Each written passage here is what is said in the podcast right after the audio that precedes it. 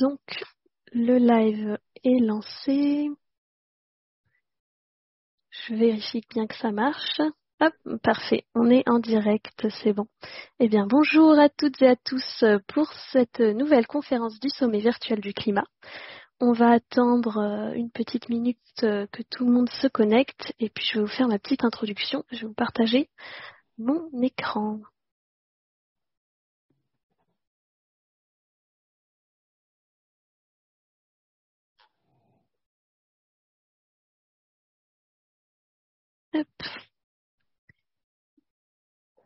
Voilà, donc bienvenue à toutes et à tous pour cette euh, nouvelle conférence du sommet virtuel du climat, euh, donc sur le sujet suivant, décarboner son activité et accélérer sa transformation, bonne pratique et REX, euh, exemple de la filière agricole et agroalimentaire. donc n'hésitez pas à me dire dans le chat si vous nous entendiez bien, si vous nous voyez bien, nous dire d'où vous venez aussi.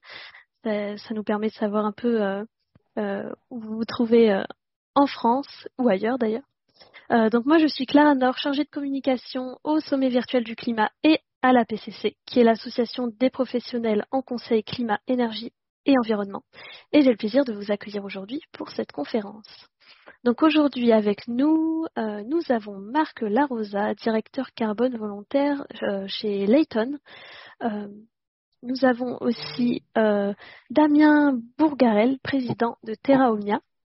Euh, Charles Vaury, cofondateur de Gaiago, Michael Natilo, euh, chef du service innovation à la Chambre d'agriculture APCA, et Baptiste Barrère, euh, qui animera aussi cette conférence et qui est responsable marketing énergie environnement chez Layton. et Ayoub Sabiri qui s'occupera de faire la gestion des questions-réponses. Et nous sommes ensemble pour 1h30.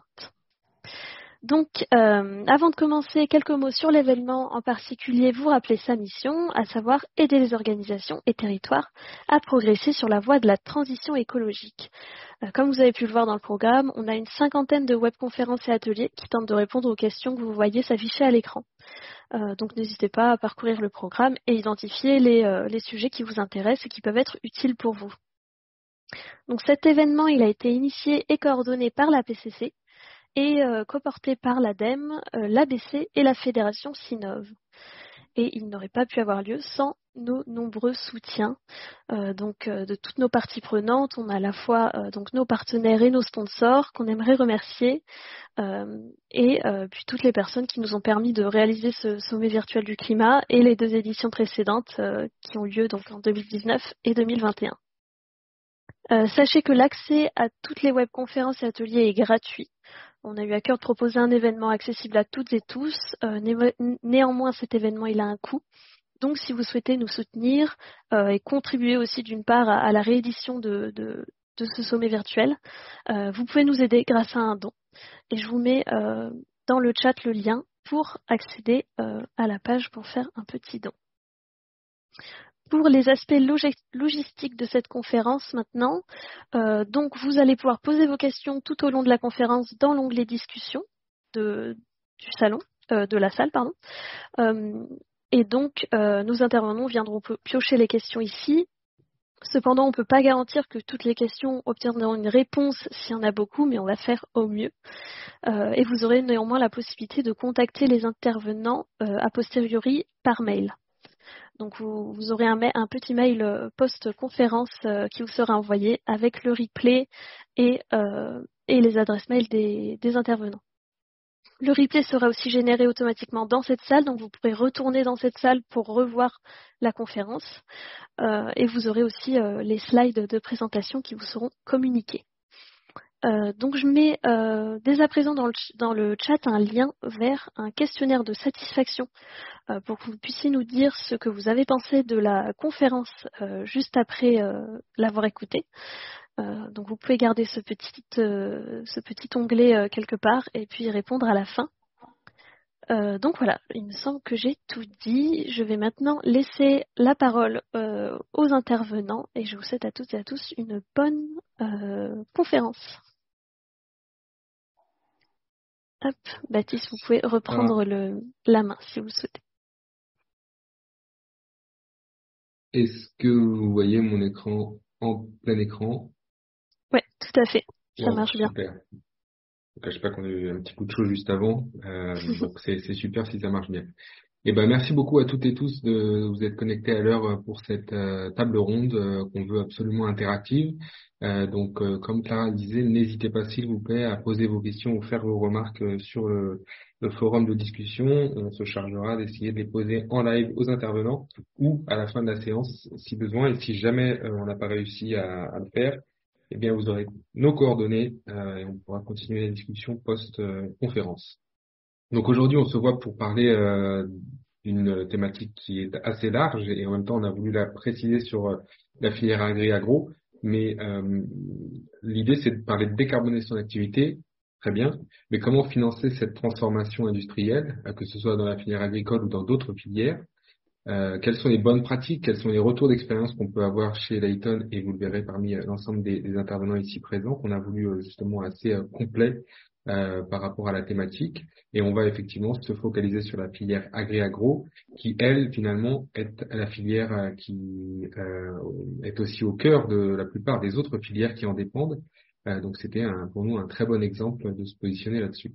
On va aborder quatre points. le premier point, c'est d'abord, et qui est le plus peut-être complexe, comment se conformer à la réglementation, comment se conformer à, à l'enjeu bas carbone sans perdre en compétitivité. Euh, ensuite, on verra un deuxième point qui s'appellera stratégie innovation. Comment est-ce qu'on peut être compétitif mais exemplaire Donc à nouveau très complexe comme sujet. Enfin, on verra comment on peut moderniser, décarboner son appareil de production ou bien même sa filière ou ses pratiques. Euh, et on finira par des exemples concrets d'approches écosystémiques, puisqu'on verra que c'est aussi le sujet principal euh, de cette conférence, et ça en est peut-être le point le plus important, c'est de travailler en écosystème. Pour parler de tout ça, on a justement, et merci beaucoup messieurs de vous être euh, connectés et d'avoir pris le temps euh, de participer à cette conférence, on a un, parterre d'intervenants euh, très intéressants et très complémentaires, à commencer par Marc Larosa. Marc, je te laisse te présenter et présenter rapidement Layton. Oui, bonjour, merci Mathilde, bonjour à tous, merci à tous d'être là, merci à SBC de me donner à nouveau la possibilité de, participer à à cet événement, je suis très heureux. Euh, donc, euh, comme c'est indiqué, moi je m'appelle Marc Larosin. Euh, mon sujet euh, particulier, c'est ce qu'on appelle la contribution carbone volontaire. En d'autres termes, c'est effectivement permettre à des entreprises qui font un, un, effort sur leur propre processus, de, de, de un effort de décarbonation sur leur propre processus, d'aller au-delà et de contribuer dans toute leur chaîne de valeur et parfois à l'extérieur euh, de, leur, de leur chaîne de valeur à des projets qui, euh, euh, donc, grâce à ces financements, ont les capacités à stocker du carbone, réduire des émissions de gaz à effet de serre, parfois à proximité immédiate, a beaucoup de sujets français, mais parfois aussi très loin. Euh, donc ça, c'est effectivement notre notre sujet. L'Eton, d'une manière générale, est engagé en fait dans ce processus de, de, de transformation avec euh, une offre qui est vraiment destinée à financer euh, la transition de, de ses clients euh, vers une économie moins émettrice. et en particulier, effectivement, activant tous les leviers de financement, de subvention, etc., que le groupe est capable de, de développer. voilà un peu une, une introduction de, ce que c'est que l'étonne euh, et euh, ce que nous, on est capable de faire sur le sujet euh, carbone, en particulier carbone volontaire. Merci beaucoup Marc et on a aussi le plaisir et la chance d'avoir Damien Poncarel, euh, président de Terra Omnia. Bonjour, merci effectivement euh, pour l'organisation de cet événement. Donc moi j'ai une expérience sur toute la filière agricole et agroalimentaire j'ai notamment travaillé pour le groupe coopératif international Limagrin que j'ai dirigé jusqu'en 2021.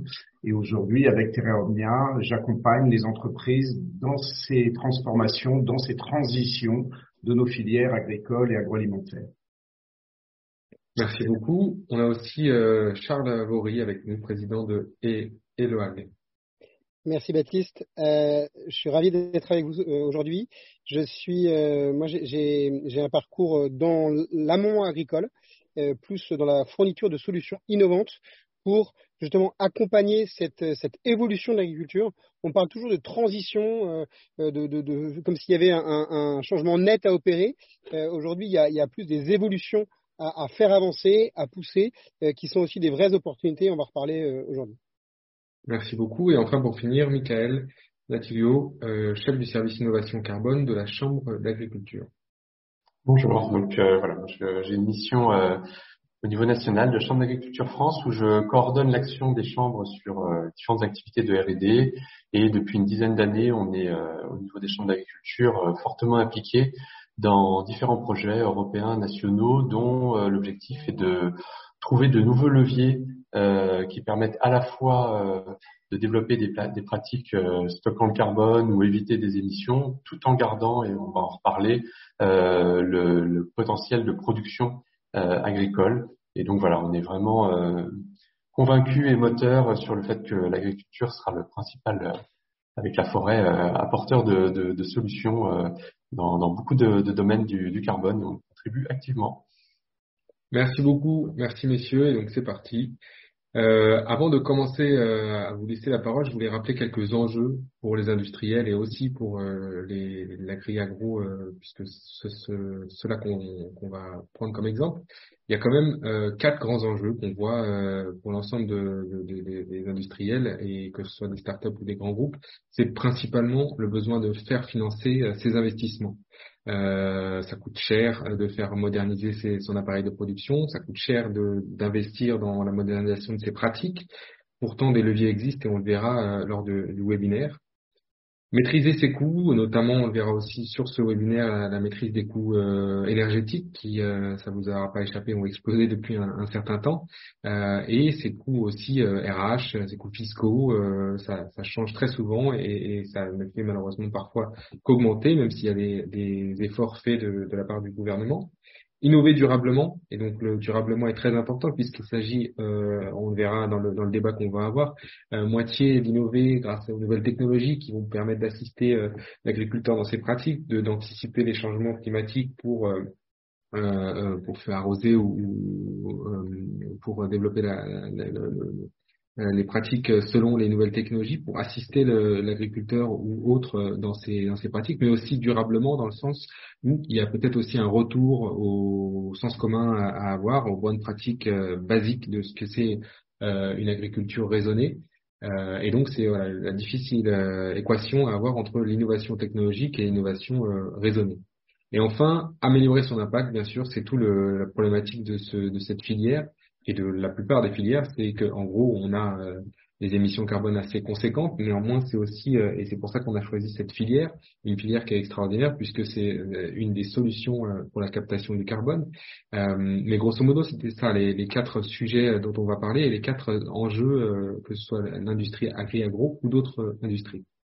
L'idée et l'objectif et l'enjeu, c'est d'aligner, être crédible au niveau environnemental, la faisabilité des, projets, la faisabilité euh, des, processus mis en place et la durabilité, donc à nouveau pouvoir euh, perdurer économiquement, mais aussi perdurer et être viable euh, écologiquement, puisque l'agriculture est aussi celle qui nourrit le monde et donc c'est quand même le pilier central de l'ensemble des autres industries et on le verra par la suite.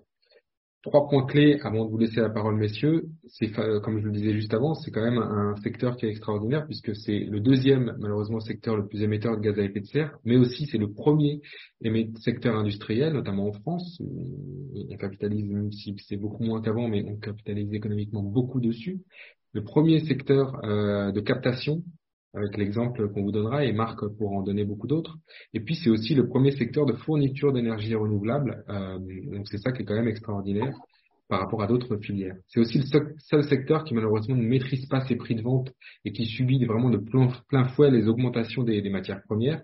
Et enfin, euh, c'est un des secteurs principaux qui subit une pression énorme du consommateur final qui veut euh, être bien nourri, mais être euh, nourri de manière saine. Euh, et donc, c'est comment euh, composer avec, ces différents paradigmes, comment investir, comment apprendre, comment innover, comment décarboner et comment produire finalement euh, pour proposer une agriculture un peu plus raisonnée, mais à nouveau compétitive. Alors, faire de sa mise en conformité le moteur de sa compétitivité, messieurs, ça c'est le premier point. Effectivement, je, le rappelle, il y a beaucoup de, d'enjeux réglementaires, euh, que ce soit donc sur cette filière ou d'autres. Il faut fournir des rapports extra-financiers selon les critères ESG maintenant, et c'est très bien. Il faut réaliser un, bilan de gaz à effet de serre. Euh, il faut maîtriser son scope 3. On le verra par la suite comment comment le faire. Il faut de plus en plus indiquer euh, la part de son chiffre d'affaires investi dans des activités à impact positif. Il faut prévenir l'utilisation du plastique, par exemple, dans le cadre de la loi AGEC. Euh, Damien en parlera mieux que moi, et c'est aussi euh, très important dans la filière agri-agro qui est extrêmement concernée par cette loi. Euh, donc voilà, des, contraintes réglementaires. Comment on compose, messieurs, avec ces contraintes réglementaires, ces contraintes même de bon sens, et en faire une opportunité business? Damien, je vous laisse la parole. Vous nous parliez de, de gigantesques enjeux de transformation de cette filière, du fait que tout le monde était concerné et puis qu'il y avait aussi un aspect lié au, Green Deal qui euh, mettait au centre euh, du Green Deal la filière agroalimentaire. Est-ce que vous pouvez nous en dire un petit peu plus? Oui, euh, merci. Et, effectivement, donc se conformer, se conformer sans perdre en compétitivité, je, dirais peut-être, est-ce que finalement toutes ces toutes ces nouvelles normes, est-ce qu'elles viennent nous aider ou est-ce qu'elles viennent nous contraindre? Et, c'est important de rappeler qu'on est face à des gigantesques enjeux de transformation de toutes nos économies, de nos modes de production, de nos modes de consommation. La décarbonation, hein, qui est le, sujet de, de, cette, euh, de cette session aujourd'hui, c'est l'une des contraintes auxquelles nous devons faire face, mais c'est pas la seule. Hein. Nous savons effectivement que pour contenir le changement climatique, il faudra décarboner nos économies, et donc le chiffre que vous avez rappelé sur l'impact en termes d'émissions de gaz à effet de serre de la, de la fonction se nourrir, je dirais, hein, pour pour pas euh, peut-être euh, euh, positionner cela uniquement sur le producteur. C'est la fonction se nourrir aujourd'hui qui, qui occasionne ces émissions de gaz à effet de serre. Mais il n'y a pas que la décarbonation. Il y aura aussi la thématique de la réduction de cette extinction de la biodiversité, les problématiques de l'eau, la limitation des, des ressources. Tout ça, ce sont les enjeux de nos économies de demain. Mais tout le monde est concerné. Les entreprises, évidemment, dans la filière agricole, les agriculteurs, mais aussi les consommateurs, les États, le financement. Donc oui, il y a une production de normes et de contraintes dans ces domaines. Alors, vous, les avez cités, moi j'ai envie de, de, reciter effectivement la CSRD et, le Green Deal. Je dirais que j'y vois comme avantage les axes, c'est une manière d'aligner tout le monde sur le même objectif. Alors, ce que je dis est, est vrai quand, quand, je parle au niveau européen, euh, il y a effectivement des questionnements si les normes ne sont pas complètement alignées mondialement, euh, des, des, questionnements sur la compétitivité. Mais au moins au niveau européen, euh, le fait d'avoir une norme qui peut être vue comme une contrainte est une manière de tous nous aligner sur le même objectif. Ensuite, plutôt que de voir cette mise en conformité comme une contrainte qui limite nos marges de manœuvre, je crois que ça peut être l'occasion pour ces entreprises et pour ces filières de se poser la question de la prospective à moyen terme. Je prends un exemple. Euh, on nous dit qu'il faut faire un bilan euh, de nos émissions de gaz à effet de serre. Effectivement, ça permet de se, se donner comme prospective, de se dire de toute façon, nous n'avons pas d'autre choix collectivement, hein, l'ensemble de, de, de, l'humanité, que de réduire très fortement euh, nos émissions de gaz à effet de serre. Donc, mettons notre entreprise dans le cadre de cette prospective pour choisir les priorités à mettre en œuvre. Pour réussir à faire de ces mises en conformité de nos filières agroalimentaires un jeu de compétitivité, il est indispensable de travailler en réseau, de travailler notamment en filière, hein, c'est-à-dire de travailler main dans la main entre les agriculteurs, les transformateurs. Souvent, dans nos industries, il y a deux niveaux de transformateurs, ce qu'on appelle la première transformation, comme les moulins par exemple, et la deuxième transformation qui fait des produits finis, et puis les distributeurs et le, et le conservateur. C'est la thématique du travail écosystémique la question euh, des labels que, vous posez, elle, est également importante. C'est vrai qu'elle permet dans un certain nombre de cas d'aligner un peu plus de valeur pour des produits qui seraient considérés comme plus vertueux. La difficulté, je crois, réside aujourd'hui dans l'agroalimentaire, dans le trop grand nombre de labels, dans leur dispersion, dans leur manque de lisibilité pour le consommateur. Et ce que nous constatons, c'est que l'essentiel aujourd'hui de la production agricole est vendu hors label. Par exemple, euh, si on parle de, la filière céréale, euh, on a près de la moitié de la filière céréale qui est exportée, une grande partie qui part en alimentation animale. Ce sont deux grandes parties de, nos productions agricoles qui, vont être essentiellement hors label. Mais c'est vrai que dans certains cas, développer, utiliser un label exigeant, c'est un projet qui est intéressant à l'échelle d'un territoire, à l'échelle d'une entreprise et qui permet de motiver beaucoup de monde. Pour assurer finalement cette bascule des marchés vers des filières agroécologiques, il va falloir aligner une majorité d'acteurs, je le répète, pas seulement les agriculteurs, aussi les transformateurs, les distributeurs, de manière à rémunérer correctement tous les acteurs de la chaîne. On n'aura pas de réussite de la transformation agricole sans le premier maillon, le maillon des producteurs qui puissent vivre correctement de, leur métier. Charles, vous, euh, indiquez que la, mise en conformité très orientée obligatoire, contrainte, court terme, alors qu'il s'agit aussi d'ouvrir son esprit et d'avoir une vision euh, d'elle comme étant une bonne opportunité de, faire du business et aussi d'avoir, même au niveau de l'agriculteur, euh, une vision un peu plus long-termiste, un peu plus stratégique. Euh, effectivement, moi je vais reprendre euh, en partie les, propos de Damien. Hein, euh, dans, dans, la question ou la phrase d'introduction que, vous avez mise, moi ce qui m'intéresse c'est plutôt l'opportunité business. J'ai une question, un, un, point pour montrer. Je vais prendre un parallèle dans une industrie qu'on connaît tous et qui est peut-être peut intéressante ou interpellante pour ce sujet sur la décarbonation, c'est l'industrie automobile. Est-ce que vous savez quelle est la voiture la plus vendue au monde l'année dernière? C'est la Tesla Model Y. Est-ce que vous savez quand est-ce que Tesla a été créé 2003. En 2003, il y a des gens visionnaires qui ont fait un choix de dire le futur sera électrique. Et ils ont tout basé là-dessus, tout misé là-dessus. Il n'y avait pas du tout de sujet de mise en conformité. Ils n'en étaient pas là. Ils en étaient vraiment dans l'opportunité business et dans l'idée de, secouer les règles. Et c'est ça qui fait, en fait, qui crée le réglementaire. Et moi, je suis persuadé qu'en agriculture, on vit la même chose. Euh, ce qu'on a fait chez, chez Gaillago, c'est euh, lancer un programme carbone euh, à l'époque où peu de gens, en France en tout cas, parlaient de carbone. Et, et, et ben, on voit qu'aujourd'hui, c'est le sujet. La semaine dernière au culturel, sur chaque stand, tout le monde parlait de carbone. Et, l'agriculture veut s'engager dans le stockage de carbone dans les sols notamment.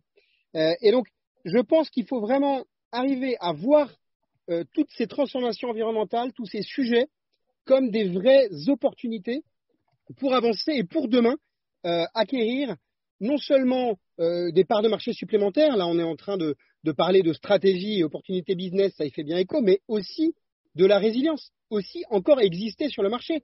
Euh, l'autre exemple classique que, vous qu'on à, tout le temps, c'est Nokia sur les téléphones portables. Vous voyez, il y a, des opportunités claires qui n'ont pas été saisies à une époque et qui font disparaître des entreprises quasiment du jour au lendemain. Et donc, euh, je pense que dans la filière, on a le même enjeu. Euh, on a le même enjeu, notamment parce que on est euh, soumis à des contraintes externes très fortes, qui ne sont pas que réglementaires. L'agriculture, c'est fondé sur le climat. Et ça, on ne peut pas faire autrement. Et je ne pense pas qu'on arrivera à faire vraiment autrement dans les prochaines années. Et donc, il faut s'adapter pour répondre aussi à ça et pour survivre, tout simplement. Donc, dans, en, en faisant ces choix fondamentaux de, de, prendre en compte des critères environnementaux, des critères d'impact, des critères sur le stockage de carbone, des critères sur la biodiversité et sur l'eau. On n'est pas en train de faire une mise en conformité. Je pense qu'on est en train de jouer la survie euh, et euh, la compétitivité, bien sûr, de l'entreprise demain. Merci beaucoup.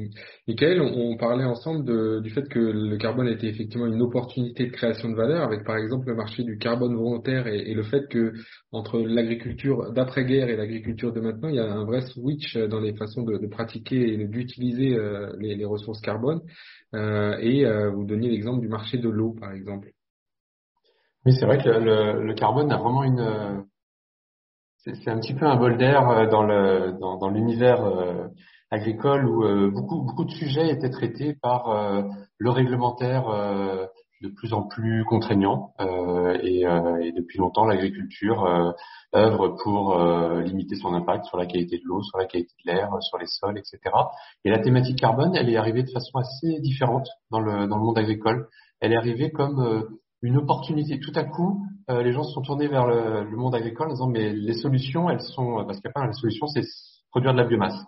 Euh, alors il y a la biomasse des océans, hein, c'est ce qu'on appelle le carbone bleu parfois. Euh, on peut pas tellement jouer dessus, ou alors produire de la, biomasse euh, chez nous. Et, et donc là, l'agriculture a vraiment est apporteur de solutions. Alors on est tout à fait conscient que l'agriculture est aussi, et, vous l'avez dit en, en, introduction, a aussi un enjeu très fort de, de limitation de, de, son impact, parce production de gaz à effet de serre très très conséquente. Mais c'est vraiment c'est vraiment quelque chose d'assez singulier euh, dans le dans l'univers des, des, des, enjeux. Et euh, en gros, notre notre enjeu principal hein, et, et la, la, guerre en Ukraine a, a ravivé euh, l'importance de, de, toutes les questions de souveraineté alimentaire. C'est comment on est capable de faire une transition euh, du système agricole pour à la fois euh, euh, produire de la biomasse, je l'ai dit, répondre aux enjeux de souveraineté alimentaire, donc nourrir, euh, parce que euh, voilà, la solution, la mauvaise solution serait de produire moins et de dire ben, on, on aura un recours accru aux importations. On ne sait pas forcément comment c'est produit, quel est le coût carbone, et, et en plus on a, on a, vu que ça pouvait être très dangereux en, en géopolitique, et euh, réussir ça tout en contribuant au bon fonctionnement des, des écosystèmes. Je vais juste prendre un tout petit exemple, c'est l'élevage. L'élevage bovin, il est pointé du doigt comme euh, émetteur de méthane, euh, gaz à fort fort potentiel de, de, gaz à effet de serre. Euh, mais sans élevage, enfin en, diminuant l'élevage euh, en France, bah, ça veut dire moins de prairies, euh, moins de haies, ça veut dire augmenter les importations, produire ailleurs. Et donc typiquement, comment imaginer, c'est l'enjeu qui est, devant nous, hein, une transition vers des élevages bas carbone. Et c'est pas un hasard si en agriculture, les premiers responsable professionnel, la première filière à cette saisie du sujet, euh, c'est les industries euh, laitières. Euh, alors pour le coup, ça a été une démarche de toute la filière, le, le CNIEL, hein, le Centre national des industries laitières, c'est les premiers à s'être tournés vers le label bas, carbone, etc. Et je, je, vois quelques questions dans le, chat. Il y en a une en particulier sur l'attractivité la, en agriculture.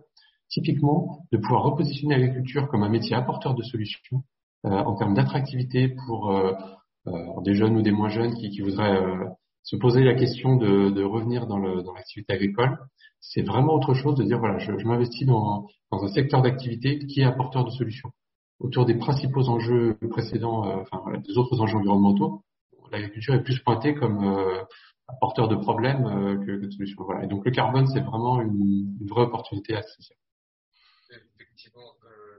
moi qui, qui, pose des questions et les autres, n'hésitez pas. Euh, je ferai au mieux pour les poser en, live aux intervenants et messieurs qui euh, intervenaient, n'hésitez pas aussi à y répondre à la volée.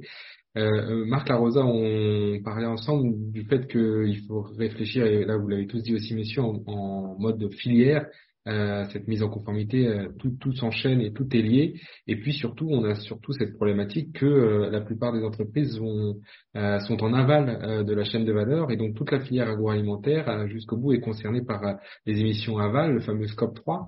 Euh, ce besoin d'achat de crédit carbone pour contribuer volontairement à la baisse des émissions incompressibles.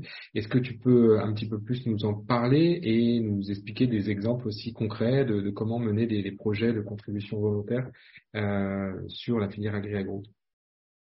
Volontiers, merci, euh, merci Baptiste. Alors peut-être juste une petite mise en perspective quand même, parce qu'effectivement on parle du, du carbone lié à l'agriculture. Je voulais juste quand même on remonte un peu l'histoire. Hein, euh, cette histoire de crédit carbone, ça, ça remonte à Kyoto, protocole de Kyoto, mais en réalité, depuis euh, euh, donc une vingtaine d'années à peu près maintenant, on a des marchés crédit carbone qui, qui, ont émergé et qui sont jusqu'à présent focalisés hors agriculture. C'est-à-dire que jusqu'à présent, on a commencé par des projets d'énergie renouvelable, d'efficacité énergétique en monde industriel et beaucoup de projets de conservation forestière ou de, replantation récemment, mais encore assez peu euh, euh, dans l'agriculture. Et donc c'est une vraie, euh, un vrai changement que l'émergence effectivement de projets agricoles.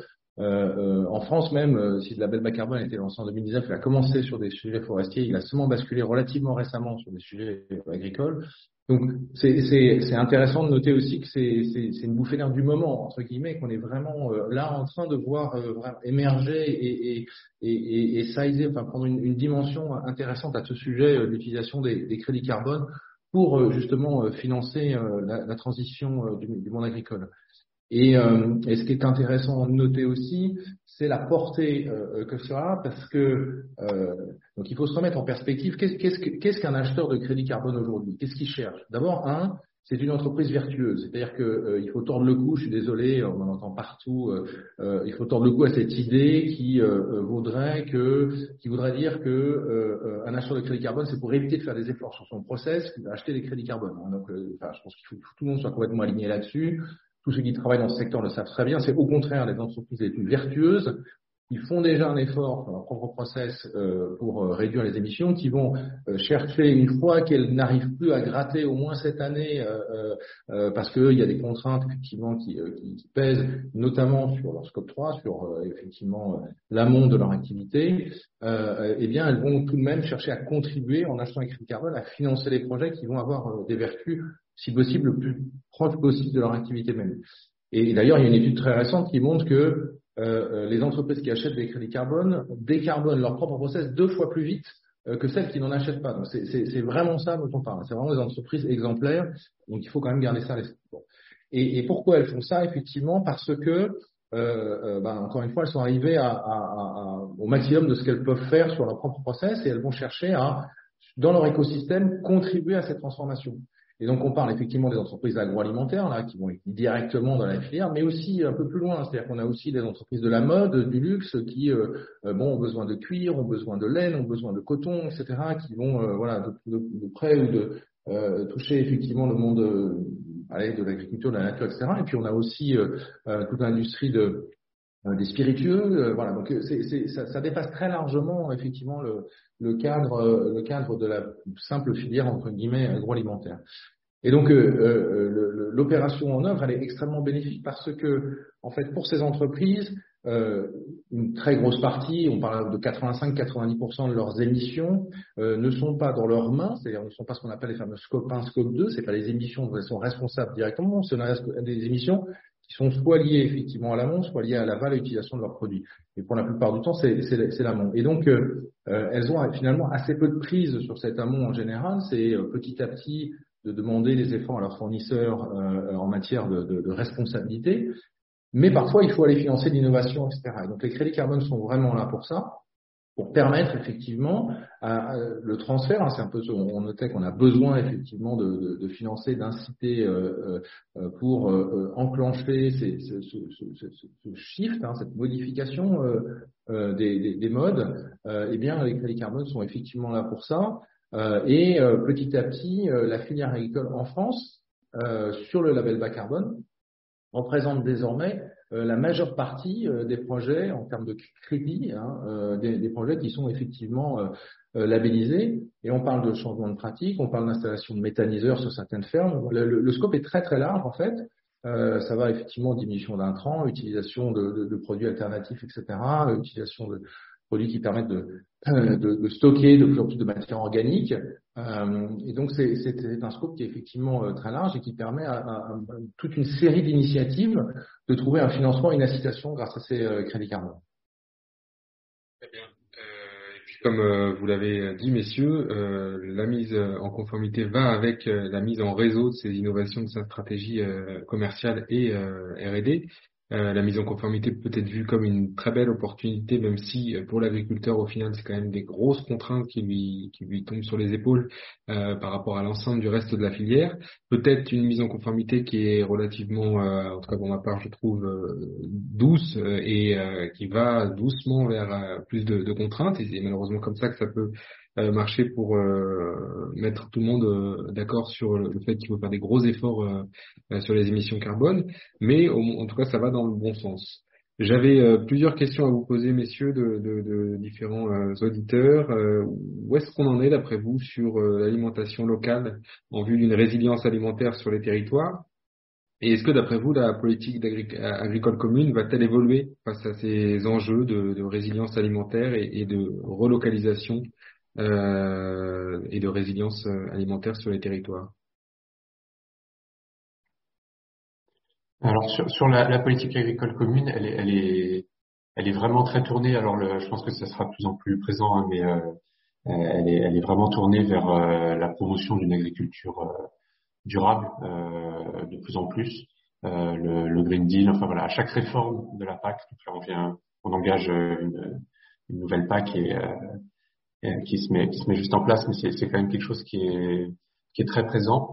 Euh, sur euh, l'agriculture locale, euh, je pense que c'est vraiment à voir dans différents leviers. On a quelques paradoxes. par exemple, un agneau surgelé arrivant de Nouvelle-Zélande au port du Havre, c'est l'argument commercial hein, de, de, la Nouvelle-Zélande. peut au final avoir une avoir une, empreinte carbone plus faible qu'un agneau produit en France pour différentes raisons. Donc c'est vraiment l'aspect multiple qui va jouer et ce qu'on se rend compte, on va en reparler je pense dans les, les crédits carbone, euh, l'opportunité pour faire sur le marché volontaire pour vendre des crédits carbone euh, produits par l'agriculture et la forêt en France, euh, c'est vraiment euh, des industriels, et ça, a déjà été évoqué, qui veulent se démarquer par une démarche volontaire et parfois une démarche volontaire très locale. Typiquement, il y a une forte appétence pour les crédits carbone qui sont liés à l'implantation de haies. Et on a des industriels ou des, ou des administrations ou des collectivités qui sont très attachées à payer des, des, des crédits carbone euh, bien plus chers que ce qu'elles auraient pu payer sur euh, en, je sais pas quoi, en, en replantant des, des forêts DVA, euh, parce que euh, elles le font dans un territoire euh, et les haies sont plantées dans le territoire dans lequel historiquement cette, cet acheteur de carbone est implanté. Donc c'est ça peut être une, une nouvelle ouverture au local à travers le carbone, mais attention, si c'est juste de la comptabilité, euh, on, on, a des paradoxes. Et des fois, c'est pas euh, voilà la, carotte produite euh, par le maraîcher de, de, la région qui est instantanément et, et systématiquement qui a la, la meilleure empreinte carbone. Et vous en avez rapidement parlé, Michael, ou je sais plus si c'est Damien ou Charles, mais euh, comment attirer suffisamment de, ressources humaines de, dans l'agriculture? Comment donner envie euh, de, se remettre? Il y, a, quand même une nouvelle forme d'agriculteurs, euh, de jeunes qui entreprennent dans ce domaine, mais c'est relativement un, un, domaine qui, euh, par rapport, je sais pas moi, qui fait du marketing ou euh, des, des, domaines d'activité type IT, euh, sont quand même assez contraignants. Il faut être passionné. Comment, d'après vous, ce domaine d'activité peut être encore plus attrayant, sachant qu'on a besoin de bras?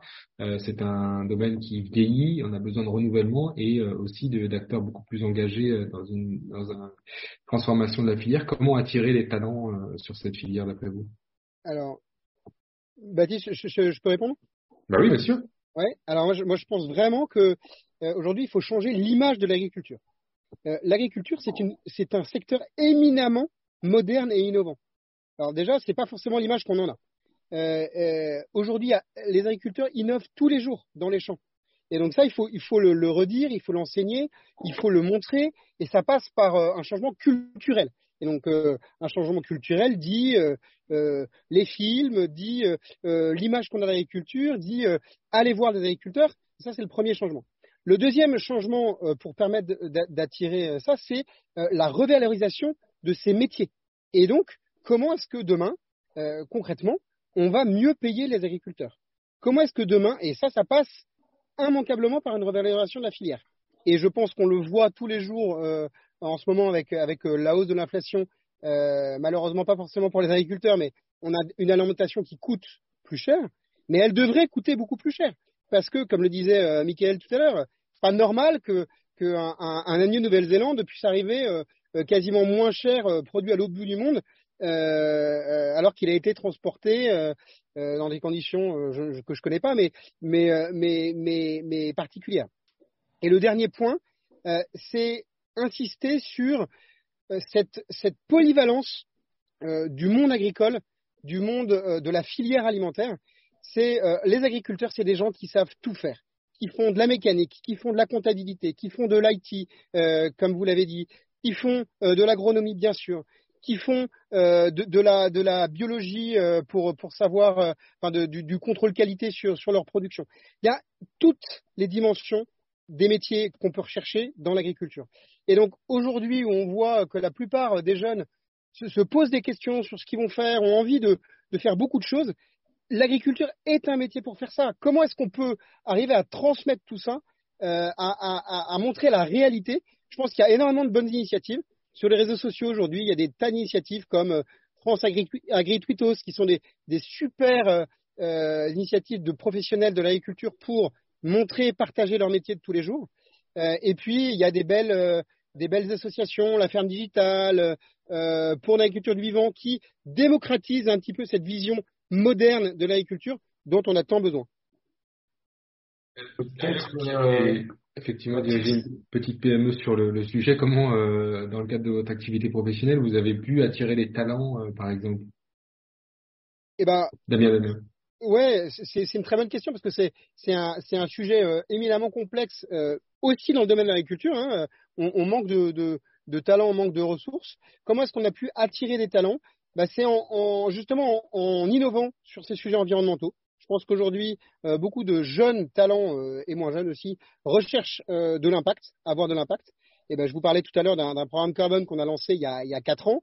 Bah, il y a quatre ans, c'était très innovant et, et ça, ça, ça, contribue à faire venir des gens qu'on n'aurait pas du tout pensé pouvoir avoir. Le deuxième sujet, c'est beaucoup communiquer. Je pense qu'aujourd'hui, un des grands euh, on, a, on a beaucoup critiqué l'agriculture et donc les gens se sont repliés. Les gens de la filière, hein, je, parle de personnes en particulier, mais les gens se sont repliés sur eux-mêmes et se sont dit oh là oh là, si je sors quelque chose, je vais me faire allumer. Donc on, on baisse les, les volets, on parle pas trop. Et au contraire, je pense qu'aujourd'hui, il faut rouvrir. Il y a de quoi être fier dans le monde agricole. Il y a vraiment de quoi être fier. Et donc, partageons tout ça, faisons-le savoir. Euh, et donc, c'est ce qu'on ce sur quoi on a travaillé. Et puis le dernier, le dernier sujet, c'est aussi moderniser. Euh, faut pas avoir peur de dire qu'il y a aussi des zones euh, un peu poussiéreuses euh, qu'il faut arriver à dépoussiérer dans notre fonctionnement. Et, et, là, on était une société comme les autres, donc on a, on a, on a, on a adopté des outils. On a des, je pense que le, le monde des startups a énormément apporté de ce côté-là, sur le côté fonctionnement.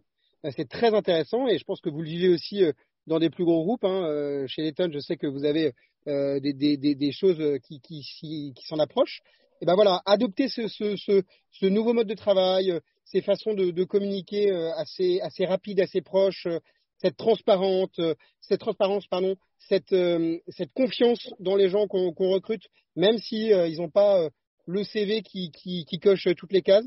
Voilà, on, on, en adoptant ça chez Gayago, on a réussi à, à attirer pas mal de gens, et je pense que Ah, c'était pourtant peut-être un. Vrai, euh, il y, a, bah, y, a, y a une vraie fidélisation opérée. Et pour moi, c'est en étant fidèle à tout ce que je viens de citer, à toutes ces valeurs-là, qu'on va réussir à garder les personnes. Il ne faut pas que ce soit un, un feu de paille, il faut que ce soit quelque chose de pérenne. Damien, une remarque? Alors, je peux que souscrire à, à, à, aux paroles de Charles, hein, disant que l'agriculture est, est, éminemment moderne. Il y a beaucoup de technologies, il y a aussi ce côté systémique hein, euh, représenté par, par, par, toute cette, cette, recherche de la compréhension de, de, de l'agronomie.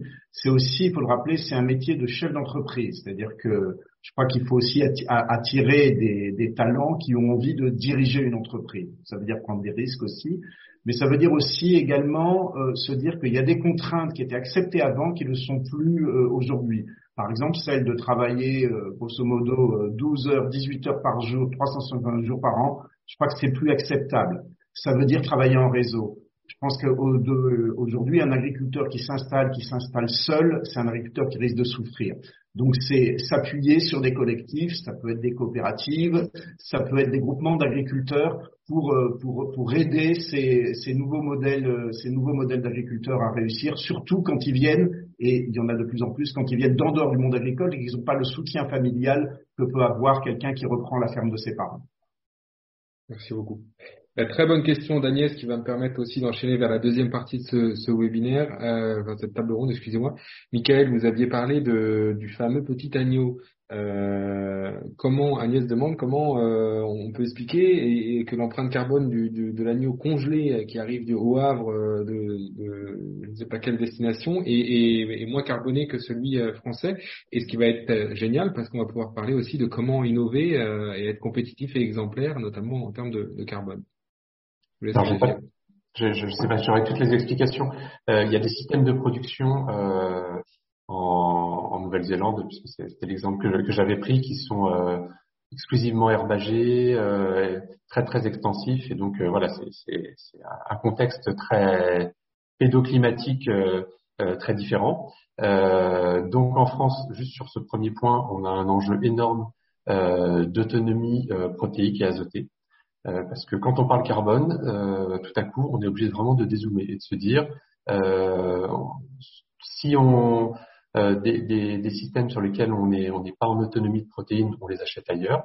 on les achète ailleurs. Ça peut être par exemple en Amérique du Sud, ça peut être par exemple sur des terres qui ont été déforestées pour faire du soja, des choses comme ça. Donc il y a vraiment repensé tout son système et c'est ça que le carbone est, une, nouvelle ouverture à, repenser son système. Donc il y a, vraiment cet, aspect euh, système de production euh, et je vous citais euh, euh alors là, on parle de viande, je, je parlais de, de, lait, mais je vous disais que les, les, les filières animales euh, lait puis viande ont été vraiment les premières à se pencher sur le sur le carbone. c'est les premières à avoir développé euh, un label bas carbone en agriculture, avoir développé euh, des, des, outils euh, de, de, de, de, diagnostic des exploitations agricoles, donc il y a Cap2ER, Carbone Extract, Maïsi Carbone, il y en a de plus en plus, euh, parce que euh, et réaliser qu'en fait les, on avait des leviers euh, qui permettaient d'améliorer le, le, le, bilan carbone de son exploitation d'élevage qui sont euh, vraiment beaucoup plus variés et certains auxquels on n'avait pas forcément pensé euh, et, et, qui peuvent être qui peuvent être activés. Euh, je, je, vous cite un exemple. Euh, là, on vient de faire 1700 diagnostics les champs d'agriculture dans le cadre d'un dispositif du plan de relance qui s'appelle les bons diagnostics carbone. et parmi tous ces tous ces dispositifs, le premier sur lequel on agit, euh, les, les, sur lesquels les agriculteurs ont décidé d'agir pour, pour, euh, pour euh, améliorer leur, leur, bilan carbone. C'est pas intuitif du tout, c'est la, date, la, date à laquelle leurs animaux vont mettre bas pour la première fois. Plus un animal met bas tôt, jeune, donc moins il sera resté entre guillemets non productif sur sur l'exploitation et donc moins il aura émis du méthane, etc. Et, ça, c'est vraiment tout. Enfin, voilà, plusieurs intervenants l'ont redit, mais c'est vraiment tout l'intérêt du carbone, c'est tout à coup on, on, on, repense son système. Et une fois qu'on a dit ça, c'est un petit peu coton, hein, parce que si, si on pouvait euh, voilà avoir des, naissances plus tôt, on, l'aurait fait. C'est-à-dire qu'il faut repenser complètement tout, son système et éventuellement s'inspirer voilà d'autres systèmes. On, on va pas aller tout de suite sur le système néo-zélandais parce que voilà, l'herbe pousse en permanence, il pleut tout le temps, euh, on n'a pas ces climats-là, mais, mais voilà, à nous d'imaginer euh, tous les leviers, certains très intuitifs, d'autres plus, plus détournés. Donc l'élevage a tous ces leviers-là. En grande culture, euh, c'est un petit peu différent. C'est vraiment l'enjeu très fort, c'est d'arriver à augmenter le taux de matière organique de ces sols. Donc alors il faut trouver voilà les, bonnes pratiques, mais voilà il y a c'est plus intuitif on va dire. Merci beaucoup Michael ça vous a convaincu. Euh, on parlait d'écosystème et de maillage de l'ensemble de la chaîne de valeur. Juste pour information, messieurs, on, vient de l'information vient de tomber. Euh, parmi les auditeurs, on a 65% d'entreprises, 6% de collectivités, 10% d'établissements publics et 7 d'associations et 7 de particuliers. Donc c'est justement euh, tout l'éclectisme de cette chaîne de valeur qui est euh, en train de nous écouter, ce qui est, ce qui est relativement génial. Deuxième partie, on prend, a pris beaucoup de temps pour cette première partie. On va essayer un petit peu d'accélérer la, cadence. Euh, on parle ici de stratégie d'innovation. Comment est-ce qu'on fait pour être compétitif mais exemplaire? Euh, En quoi le procédé, le produit ou le service innovant qu'on veut mettre sur le marché euh, lève les barrières permettant de gagner des parts de marché, de conserver sa place de leader ou en tout cas de challenger des acteurs établis, de maintenir son image de marque et désormais, euh, enfin ça fait certaines entreprises le font depuis longtemps, mais désormais d'être beaucoup plus euh, proactif vis-à-vis des enjeux euh, euh, carbone de sa filière. sur l'exemple de la filière agri-agro, on a, on a mis ces deux images. On peut se poser la question, bah, les enjeux de la filière agro, de l'agroécologie pourraient être les suivants. Il faut développer un, un cycle vertueux, c'est-à-dire investir en R&D, par exemple réutiliser les biodéchets, le compost, la méthanisation, la photosynthèse, le sol, les minéraux, comment apprendre de ces recherches et innover pour mieux euh, produire, mais aussi comment répondre à des enjeux y afférents, c'est-à-dire comment on fait pour encourager les pratiques durables, euh, comme euh, d'écouter les moyens mis en œuvre, par exemple. Comment est-ce qu'on forme, comment est-ce que, comme Thomas, je crois, le disait, on attire les talents, comment on accompagne ce progrès, comment on soulage les coûts, comment on développe l'open innovation, comment est-ce qu'on va faire des, des, des maillages entre start-up et grands groupes, euh, comment on communique mieux aussi, euh, Marc le disait sur euh, le côté contribution carbone volontaire versus ce qu'on peut entendre sur certains des, des, projets mis en place. comment on éduque mieux aussi le consommateur, comment on vend aux consommateurs finaux et comment finalement on améliore sa performance environnementale. Sur ce point-là, Damien, vous aviez un, un discours qui est relativement euh, intéressant. Euh, vous disiez que les agriculteurs se sentent parfois beaucoup, et c'est vrai, montrés du doigt dans leur pratique. Euh, pourtant, ils sont euh, accablés par les défis, et euh, on a une vraie nécessité en France et même dans le monde d'avoir une agriculture qui s'étend et d'avoir des pratiques beaucoup plus systémiques liées à l'agroécologie. Oui, merci effectivement de, de, de, de rappeler cela et euh, bon, on, on, ne peut que, que souscrire euh, à ce cycle, hein, euh, ce, ce, cycle de l'agriculture euh, présenté, présenté à l'écran. Mais c'est vrai que, je reprends vos mots, quand on dit ah, il faudrait aller vers une agriculture plus vertueuse, les agriculteurs peuvent euh, se sentir un peu, un peu accusés, attaqués comme ah, donc on n'est pas vertueux aujourd'hui. Donc je pense que c'est important de reconnaître que l'agriculture française a déjà réussi à relever de nombreux défis par le passé, notamment une production française qui est très grande de très grande qualité, avec euh, euh, reconnue internationalement, avec une productivité qui, dans, un grand nombre de filières, lui permet d'exporter. Alors dans d'autres filières, malheureusement, euh, notamment pour les, des critères économiques qu'on a, pu voir par ailleurs, euh, on peut être concurrencé par des importations.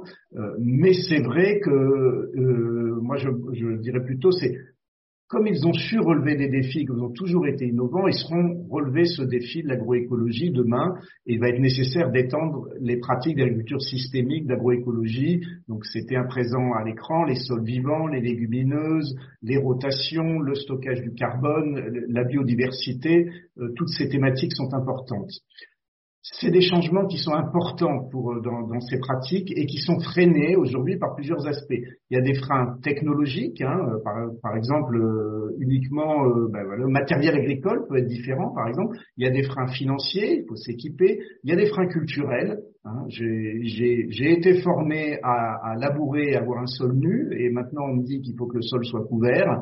Il y a des freins systémiques hein, par rapport à mes clients, par rapport à mes fournisseurs, par rapport à des contradictions. Donc on est dans la conduite du changement. Il s'agit de prendre des risques, notamment pour les exploitations agricoles. Changer de système de production, il faut comprendre pour eux, c'est courir le risque, courir des risques de l'inconnu et notamment le risque de variations qui sont parfois importantes de rendement.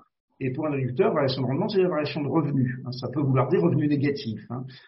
En agriculture conventionnelle, si on utilise des intrants, c'est pas pour le plaisir, c'est souvent pour avoir une certaine assurance, une assurance rendement. Donc je crois qu'il va être nécessaire d'accompagner les agriculteurs dans ces transformations et peut-être de trouver les moyens de les sécuriser par rapport à certains risques les, les plus importants.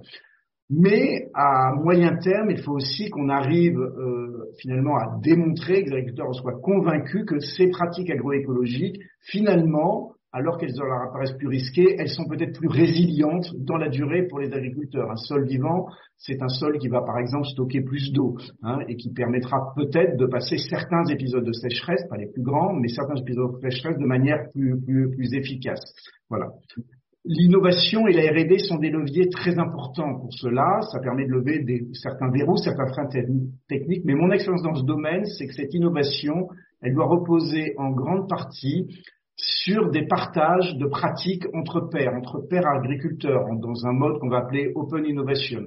Je pense à des groupes de travail, de petits collectifs d'agriculteurs, qui peuvent être des groupes de travail physiques, un agriculteur se compte, ou virtuels. Hein, euh, Aujourd'hui, euh, on a cité les agritwitos, par exemple.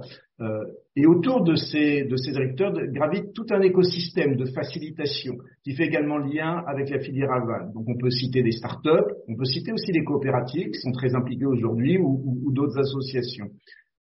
Enfin, et je pense que c'est un manque, on n'a pas réellement une labellisation efficace des pratiques agroécologiques. Alors, il y a le label AB, le label agriculture biologique, il a su créer sa notoriété, euh, mais sur ce segment euh, de l'agriculture biologique.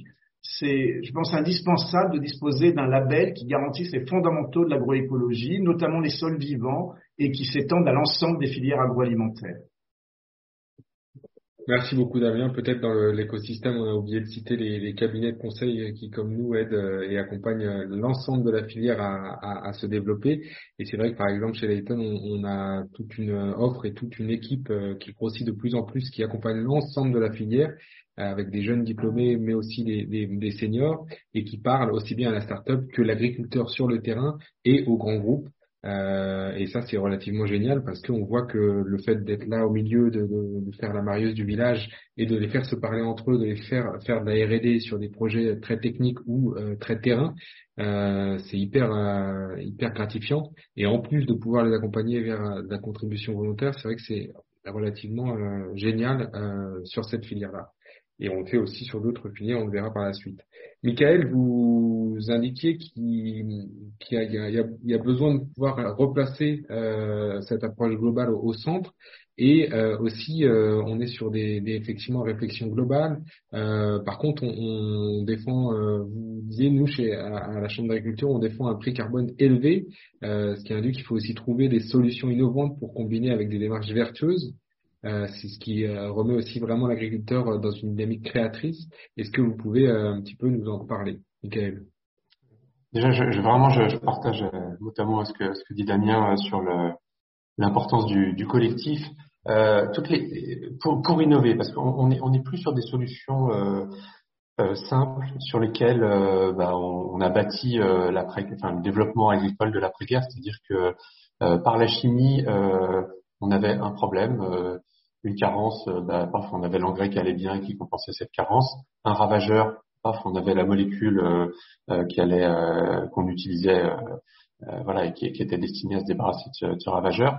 Ce, ce système-là, qui a permis une, une croissance spectaculaire de, l'agriculture, est plus possible. Et donc, ça réinterroge vraiment tout, tout notre nos, systèmes, enfin toute notre façon de, de réinterroger, enfin de, de, de recréer euh, des, des, écosystèmes qui vont répondre aux multiples enjeux du, du schéma de, euh, que, que, vous présentiez Baptiste euh, en, en, introduction à cette séquence. Euh, et, et, et, donc là, c'est vraiment euh, les solutions, elles sont plus généralisables, universelles et autres. elles sont locales, compliquées, et euh, voilà, avec une, prise de risque, euh, une, prise de risque euh, importante. Et, c'est un petit peu pareil pour le pour le carbone. Quand on, regarde ce que, enfin, les, les, les, il doit y avoir euh, 3 4 000 agriculteurs qui ont, qui ont été, voilà, qui, ont, identifié un plan d'action, qui ont commencé à le mettre pour générer des, des, dans le cadre du label bas carbone. Euh, alors déjà, il n'y en a pas deux qui ont, qui ont le même euh, le même type de, de, solution. Et on va dire que on peut trouver pour, euh, pour quelques quelques tonnes de, d'évitement parfois des, des, solutions qui ne coûtent rien, mais la plupart des solutions, c'est vraiment une remise en question assez profonde de son système. Euh, par exemple, s'engager à avoir une couverture des sols en permanence, euh, s'engager à multiplier, à diversifier ces, ces cultures pour justement qu'elles puissent, dans une même année, qu'on ait plusieurs euh, couverts végétaux qui se, euh, qui se succèdent, euh, etc. Et, et, et, tout ça va vouloir dire bah, derrière peut-être un nouveau semoir, euh, trouver une filière pour écouler les produits, parfois avoir du mal à les écouler à des, à des prix intéressants, renoncer à une culture hyper rémunératrice pour remplacer deux qui euh, sont un petit peu moins rémunératrices ou euh, plus sujets aux, aux, aléas climatiques, parce qu'on a, on a cette interconnexion entre carbone, donc euh, atténuation au changement climatique, et puis adaptation euh, au changement climatique. Hein. Je, je l'avais dit un petit peu en introduction, l'enjeu pour l'agriculture, c'est de continuer à, produire le plus de biomasse possible. C'est comme ça qu'on on atténuera le, le, changement climatique euh, dans un contexte où voilà, il y a de la grêle, il y a des, il y a des chaleurs estivales, il y a des sécheresses. Euh, ça va devenir de plus en plus compliqué de produire toute cette euh, euh, toute cette biomasse. Et c'est pour ça que euh, on sera jamais sur le prix, enfin sur le marché volontaire, sur le prix du, du, du carbone à 5, 5 dollars la tonne qu'on peut, qu'on peut trouver dans, dans, dans, certains pays plus de, de reforestation ou autre. Et, et, et, dans les faits, on se rend compte que, alors je vous disais, sur les 3000 premiers agriculteurs qu'on avait, en gros, le coût d'une tonne de, d'évitement d'une tonne de carbone, c'est 50 à 70 euros en moyenne. Donc forcément, alors après il y a des subventions, il y a etc. Mais forcément le, carbone volontaire en France sera, sera, sera plus cher. On va jamais chercher à concurrencer voilà ces marchés du carbone à 5 euh, à 5 dollars. Alors juste un chiffre, en fait par rapport au marché du carbone volontaire, ce carbone euh, agricole produit en France, c'est 3% du marché aujourd'hui il n'y a pas longtemps, c'était un demi. On, a doublé, mais ça reste très très modeste par rapport aux, tonnes achetées par les, les, industriels et les collectivités. mais en progrès.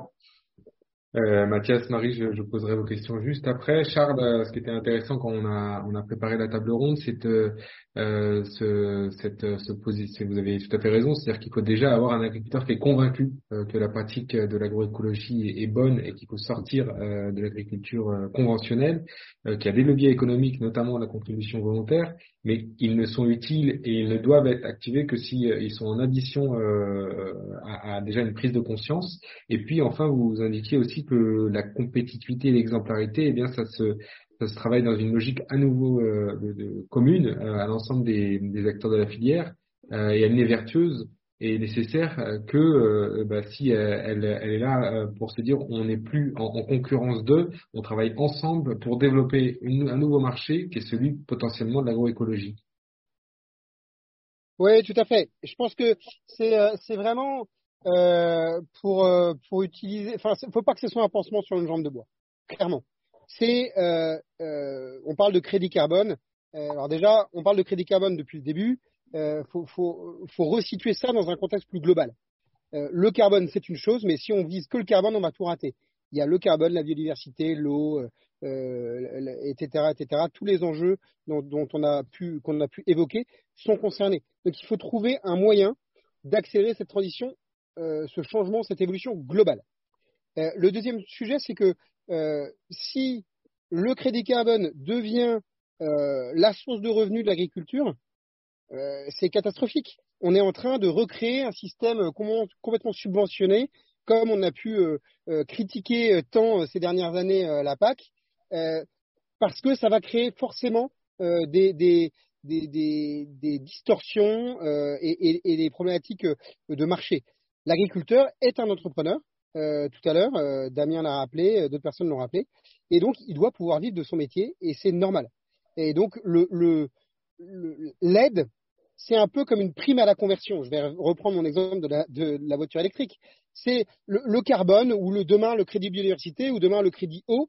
C'est un, une prime à la conversion qui doit permettre cette, ce, cette évolution vers un, nouveau modèle de production mais qui ne doit en aucun cas euh, financer 100% euh, de, de, du sujet ou de, de l'activité de l'agriculture. Parce que bah, si on vous payait votre voiture électrique euh, demain, bah, qu'est-ce que ça va engendrer? Ça va engendrer que personne n'y croit et tout le monde le fait juste par l'intérêt de de, de, de, l'opportunité de marché. Et puis surtout, ça va entraîner une faillite géante de l'État.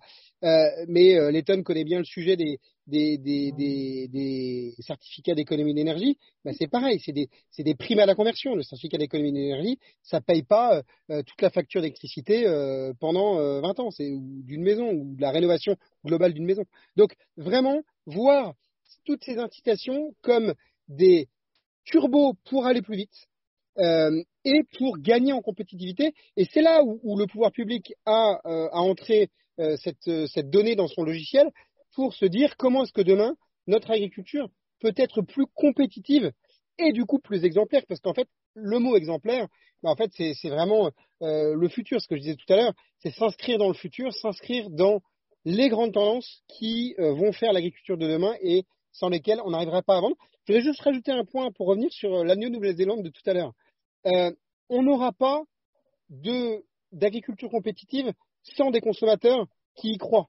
Euh, je pense qu'on a tous vu ici autour de la table euh, et ici autour de la, de la conférence pendant le Covid ce qui s'est passé. Tout le monde a publicité l'agriculture locale, super, on va aller faire les courses chez son agriculteur voisin parce qu'on peut plus aller chez, au supermarché qui est fermé. Ok, parfait. Qu'est-ce qui s'est passé à la, à la réouverture des magasins? Tout s'est arrêté et beaucoup d'agriculteurs d'agriculteurs ont dû fermer leur atelier euh, qu'ils avaient ouvert pendant le Covid.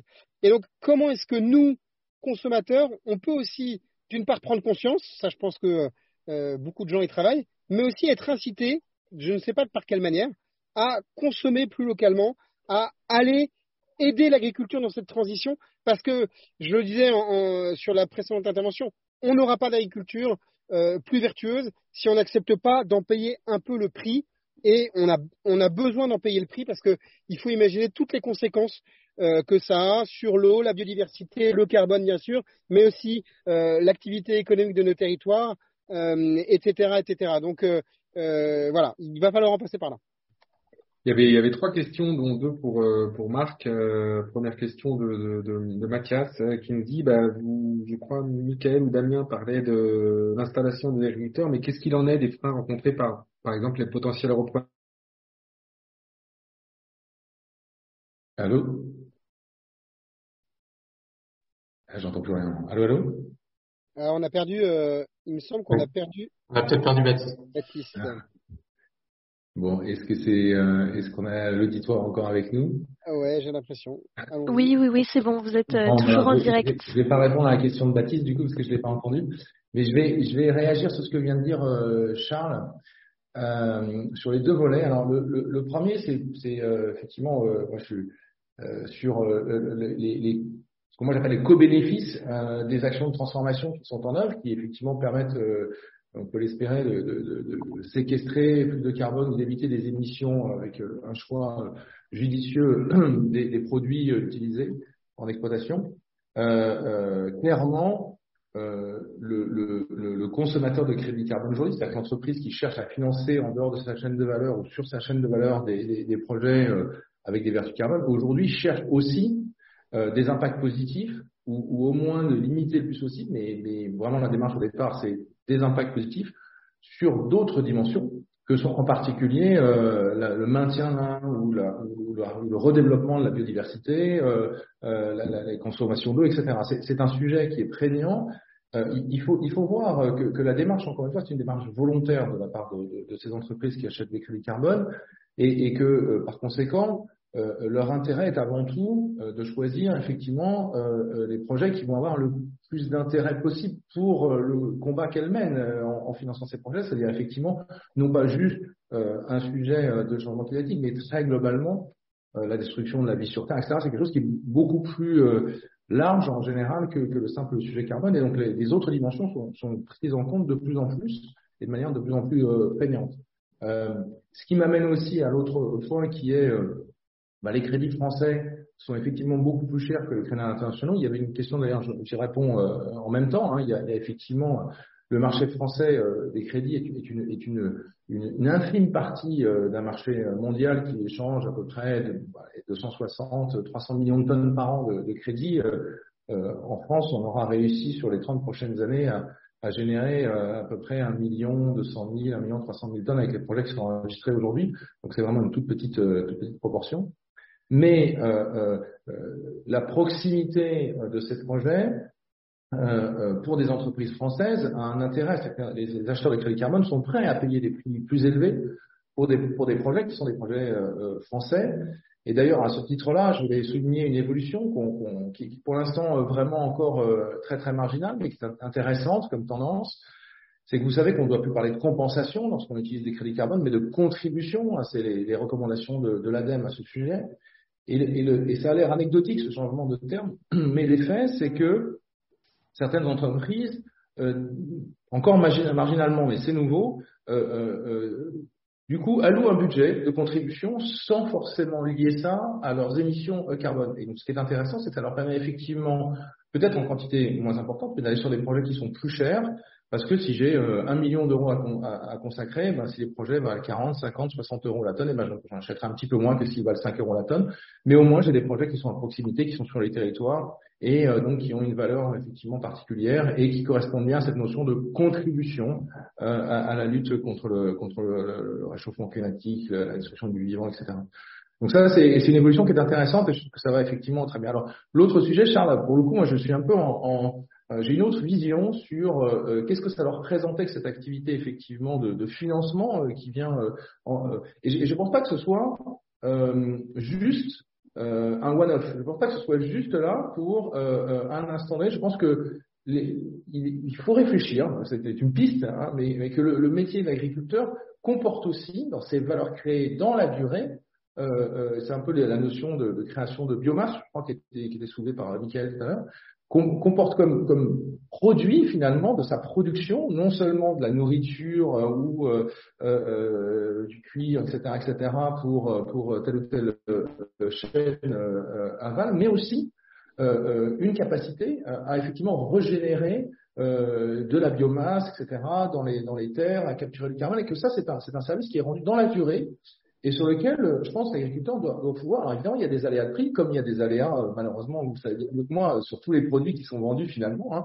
Euh, mais euh, je pense que ça va faire partie, en tout cas moi c'est ma compréhension, ma conviction intime, ça va faire partie dans la durée de sources de revenus sur lesquelles effectivement l'agriculteur, quelle que soit son activité, pourra se reposer et, et pourra construire pérennement, du coup, euh, de manière pérenne, son, son, son, son développement. Voilà, enfin, c'est une petite, euh, petite variation par rapport à. Euh, voilà. Alors, ça doit permettre la transition, mais je pense que ça doit permettre aussi de maintenir des pratiques euh, dans la durée. Eh, messieurs, je vais. Si pas entendu ta question. Euh, c'est normal, j'ai une coupure box pile au moment où je la posais, ce qui est, qui est formidable. Euh, je crois que, alors on va, on va essayer de la poser très rapidement et je vous propose s'il vous plaît d'y répondre de manière très synthétique puisqu'il faut qu'on passe à la troisième partie avant que Clara nous coupe les micros. Euh, on, on, parlait euh, d'installation des agriculteurs, mais qu'est-ce qu'il en est des freins rencontrés par les potentiels repreneurs, euh, notamment tous les enjeux autour des, des, des fonds disponibles, du SAFER, et puis j'ai l'impression entre le, le foncier euh, agricole et euh, les investisseurs. Euh, qu'est-ce qu'il en est? Quel est votre point de vue, messieurs, des, des freins rencontrés par voilà, les potentiels repreneurs? Alors moi, je ne suis pas me placer pour parler de ces sujets-là. Alors moi, c'est pas ma spécialité non plus, mais il faut, faut, juste avoir en tête que l'agriculture, c'est une quantité énorme de capital immobilisé pour un revenu euh, annuel. Euh, voilà, euh, assez variable. Euh, et donc c'est dans, dans, les voilà dans les dans les enjeux euh, pour limiter la, la baisse du, du nombre d'agriculteurs il y a effectivement cette, cet accès au foncier c'est absolument essentiel. Il y a beaucoup une grande variété d'acteurs qui travaillent voilà sur des, des, des, solutions assez variées et on voit se développer des fermes d'entreprise des par exemple il y a des lycées agricoles qui ont des, des, des grandes parcelles qui qui mettent en, en petites en petites parcelles pour permettre à des futurs agriculteurs, plutôt sur les activités type maraîchage, qui prennent pas trop de surface, de commencer déjà à se lancer une activité avant même d'avoir pu sécuriser leur foncier. C'est un vaste sujet, je ne le maîtrise pas complètement, mais, en tout cas la question est hyper pertinente sur les freins parce qu'il n'y aura pas de production de, biomasse et, de nourriture s'il n'y a pas euh, euh, des, agriculteurs présents pour le, faire. Et ensuite, pour la, question de Marie qui demande euh, est-ce qu'il y a un marché du carbone volontaire ou est-ce que c'est uniquement en France? Euh, Marc, je te laisse y répondre très rapidement, mais néanmoins, Marie, vous pouvez, euh, si vous le souhaitez, aller sur le, site de Lighton. Il y a un replay de webinaire qu'on a fait avec le GRS qui est hyper intéressant, dont, Marc euh, était, était, présent et, et on, a, on a témoigné, où on explique tout de A à Z sur ce marché et sur ses objectifs. Sinon, vous avez aussi sur le site de l'ADEME qui a été fait avec le GRS aussi, un guide tutoriel sur euh, ce qu'est le, le, marché de la contribution carbone volontaire et effectivement il parle aussi un peu de l'aspect mondial des projets euh, en France et à l'international. Est-ce que Marc, Marc, tu peux en, en, dire deux mots avant qu'on passe à la dernière partie? J'ai déjà répondu un tout petit peu, c'était voilà. effectivement euh, coupé à ce moment-là, mais oui, effectivement, il y a un marché international. Ce marché international, qui est d'ailleurs la, la, la, jeunesse de l'ensemble de ces marchés, c'est le protocole de Kyoto. Hein, ça a été ça a été, euh, enfin je l'ai dit tout à l'heure, euh, moi les premiers projets que j'ai financés, c'était euh, c'était une initiative de la Caisse des dépôts euh, avec European Carbon Fund en 2005, donc c'est pas quelque chose qui est très très récent. et effectivement au départ c'est c'est l'ONU, c'est une émanation de l'ONU qui a développé les premiers projets dans le cadre du mécanisme de développement propre autour du protocole de Kyoto, et puis ça s'est généralisé avec l'émergence de Gold Standard, qui d'abord d'ailleurs au départ reconnaissait juste les co-bénéfices des projets carbone, et puis s'est établi en label indépendant et puis le VCS euh, qui est porté par Vera aujourd'hui, et puis euh, et puis le label bas carbone qui arrive vraiment. Alors il y en a d'autres, hein, il, y a, il, y a, des labels américains, ACR, CAR, etc. Et puis il y a, il y a le label bas carbone français qui est un peu le petit dernier, mais euh, voilà qui nous intéresse évidemment particulièrement aujourd'hui. Merci beaucoup. Donc dans cette dernière partie, avant-dernière partie, on parle de moderniser euh, et décarboner son appareil de production. On, verra que ça, ça fait réagir euh, le côté appareil de production versus ce dont on parle euh, sur, sur l'agriculture et, l'agroécologie. Le nerf de la guerre, c'est l'argent, malheureusement. On vit dans un monde où euh, l'argent est prégnant et sans investissement, sans capacité à investir, on aura du mal à décarboner et moderniser son appareil de production. Il y a beaucoup de dispositifs, beaucoup d'aides, euh, beaucoup de fonds disponibles en France, euh, en région et même à, l'international, au fonds européen aussi. Donc ça c'est très dynamique. On est un pays où il y a beaucoup de comment dire de dispositifs qui sont mis à disposition des, des agriculteurs, mais aussi de l'ensemble des écosystèmes, notamment le crédit d'impôt recherche. On a entendu euh, les certificats d'économie d'énergie. On a des appels à projets qui sont euh, extrêmement pointus. Par exemple, j'en cite deux ou trois. L'appel à projet développer des protéines végétales et diversifier les sources de protéines. L'appel à projet innover pour réussir la transition agroécologique et alimentaire, qui est fait par BPI et respectivement par l'ANR. Il y a plein de leviers en fait qui existent sur les différents scopes. Euh, on a pris ce slide exprès en extrayant du site de l'ADEME quelques bilans carbone d'acteurs de l'agroalimentation euh, pour donner euh, les grandes familles de sources d'émissions selon les niveaux de scope et les actions, grosso modo, que ces, comment dire, que ces entreprises qui ont donné leur bilan carbone à l'ADEME ont entrepris. Donc il y, a, plein de belles choses qui sont euh, entreprises, mais euh, il y a une méconnaissance très forte des différents leviers et dans les différents leviers comment les comment dire comment les arranger entre eux et faire en sorte qu'ils se complètent les uns et les autres entre le crédit d'impôt recherche, les certificats d'économie d'énergie, la contribution volontaire. Et puis comment mettre en place une stratégie qui fait que bah, sur les scopes euh, compressibles, on a des leviers pour les pour les financer, pour les moderniser, et puis sur les incompressibles, comment faire en sorte d'être euh, clair, net et précis sur la façon dont on fait de la contribution volontaire, notamment via la, filière agri-agro. Euh, il y avait des réactions, donc ça, voilà, je, vous donne un, exemple très concret. Sur chacun des scopes, euh, chez Layton, on fait et on propose différents leviers ou différents procédés qui permettent de soulager la facture euh, et ça, c'est extrêmement intéressant parce qu'en en fait, il n'y a plus vraiment de, et d'autres, on peut toujours trouver des excuses, mais finalement, sur l'aspect qui est, qui est très lourd, qui est dire comment je fais financer ou comment je finance ou euh, ben, mon, fonds de commerce fait que je ne peux pas investir euh, autant que faire peut, eh bien, il y a des leviers et il y a des équipes qui sont dédiées à trouver les bons leviers et les activer correctement. On parle de, ici de moderniser et décarboner son appareil de production. Charles, ça vous faisait euh, réagir quand on a travaillé la, la, conférence sur le fait de dire attention à bien élargir le terme appareil de production qui n'est pas qu'un outil industriel euh, froid et, euh, et, distant, et penser plutôt à nouveau global, holistique sur la filière entière, même le, petit agriculteur qui doit penser voilà global. Euh, la première chose, c'était toujours de faire un bilan euh, et carbone et aussi un constat de la filière dans laquelle on se trouve et où est-ce qu'on se situe par rapport à ça. Qu'est-ce qu'on peut aller challenger? Euh, vous nous parliez aussi de trois étapes, l'étape agricole, ensuite l'étape de transformation industrielle et puis après l'étape de distribution des consommateurs. Et dire que les trois étaient très importantes euh, et qu'il ne faut pas opposer la décarbonation de l'une à la décarbonation de l'autre. Qu'on pourrait même rajouter l'amont agricole, hein, les, intrants qu'on fait, arriver dans, le système de production, comment ces, filières industrielles, parce que c'est des filières industrielles, euh, peuvent elles-mêmes se décarboner, se moderniser aussi, je le disais tout à l'heure, pour s'adapter aux enjeux de compétitivité. mais effectivement, ne pas réduire les scopes. De la même manière qu'on a regardé, qu'on a dit qu'il fallait pas regarder que le carbone, il faut regarder aussi toutes les autres, tous les autres co-bénéfices. Euh, et, et, et je, je, je, souscris totalement à ce que disait Marc tout à l'heure euh, sur euh, le fait que l'agriculteur peut être rémunéré pour ses co-bénéfices et peut-être à long terme. il faut regarder aussi de manière large le, la filière. On, on, parle de l'agriculture et de l'agroalimentaire, et donc on ne parle pas d'un appareil de production d'une usine. On parle vraiment de euh, la production d'engrais, la production euh, agricole en tant que telle, euh, la distribution, la consommation que, chacun de nous peut avoir, etc. Et donc, du coup, vraiment s'attacher à ça pour, avec un rôle public, pour faire avancer ce sujet de la, de la modernisation, pour développer des nouveaux systèmes. On a parlé tout à l'heure de, de circuits courts. je pense que c'est des, des, des, sujets intéressants. Comment est-ce qu'on peut mettre ça en œuvre? Euh, mais dans le cadre de politiques un peu globales. On ne peut pas euh, toujours euh, opposer, hein, on va revenir sur un sujet battu et débattu multiples fois, c'est vraiment est-ce que c'est agriculture industrielle versus petite agriculture? Je ne pense pas qu'on puisse opposer ça. On a besoin de tout. On a besoin de cette diversité. En revanche, on a besoin de ne pas oublier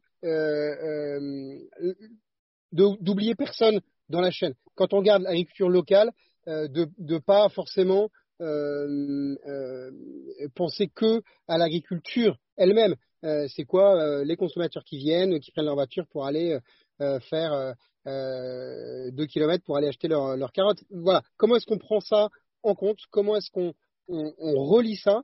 Et comment est-ce qu'on met tout ça pour avoir un système qui soit à la fois plus moderne, à la fois plus résilient?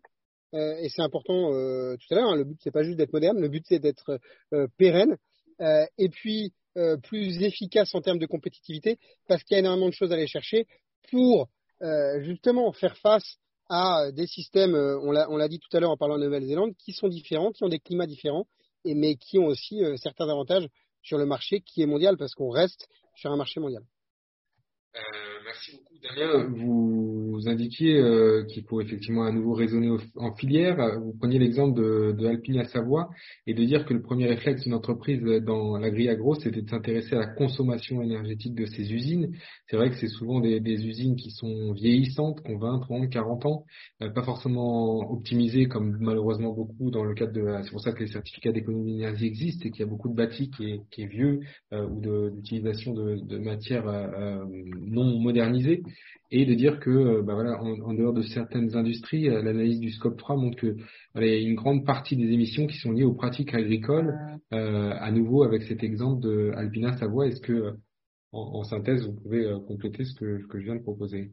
Oui, merci. Tout à fait. Ce qui est intéressant dans cette analyse-là, c'est qu'elle permet de s'intéresser à, à, à, toute la filière. Donc, je crois que c'est déjà important de, de, balayer chez soi. Hein. Donc effectivement, le, le, le, travail quand on est une entreprise agroalimentaire sur, par exemple, sur l'appareil de, de, de, production, et vous citiez que Layton ou d'autres ou, ou, ou d'autres cabinets de conseil sont capables d'aider euh, d'aider les entreprises. On observe d'ailleurs une accélération de ces projets avec ce qui s'est passé, la crise énergétique suite à la guerre en Ukraine, où, où, où on s'est mis à s'intéresser euh, peut-être de manière encore plus forte à nos consommations c'est vrai que l'analyse en Scan 3 montre que pour la, une grande partie, voire la plus grande partie des émissions, quand on parle de, de, de, de nourriture, est liée aux pratiques agricoles. Alors, cette réflexion, plutôt que de, vouloir dire, bah, c'est pas de ma faute, c'est la faute de mon fournisseur, elle doit nous, nous, nous obliger, quand on est une entreprise, à réfléchir en filière, à chercher déjà des pratiques d'achat long terme. Ça veut dire, ben, je ne vais pas considérer que je suis sur un marché de commodité, mais considérer que je suis obligé de faire une alliance avec mon producteur si je veux l'encourager à des pratiques agroécologiques. Donc, euh, l'exemple que j'ai voulu mettre en avant, Alpina Savoie, ils ont, euh, c'est intéressant, c'est une entreprise qui, il y a quelques années, a, a, a été en, en, difficulté euh, et qui finalement a reconstruit complètement une stratégie sur une filière 100% blé dur français et qui travaille maintenant avec ses fournisseurs sur des pratiques d'agriculture de conservation des sols, d'agriculture régénératrice. Les phénomènes, et dans ce cas-là, les phénomènes de stockage de carbone dans le sol, ils ont un impact majeur sur le bilan global de l'entreprise quand elle fait son calcul scope 3 d'émissions de, gaz à effet de serre, mais également des effets connexes sur la biodiversité. Je crois que tout industrie agroalimentaire ne doit pas penser uniquement à son scope 3 aval, mais également aux, autres parties, par exemple ses emballages, mais également quelle utilisation sont faites de nos produits par les clients. Et donc, dans l'exemple, je trouvais qu'il y avait une innovation intéressante, euh, récente. Alors, il s'agit, c'est très spécifique, de la restauration hors domicile, et il propose des pâtes réhydratables à froid qui vont entraîner, c'était l'objectif, une simplicité d'utilisation pour le gérant d'un restaurant, mais également une économie d'énergie nécessaire à chauffer l'eau de cuisson. Alors, on pourrait se poser la question de dire oui, mais il y a eu peut-être une dépense d'énergie supplémentaire dans, dans, le process industriel.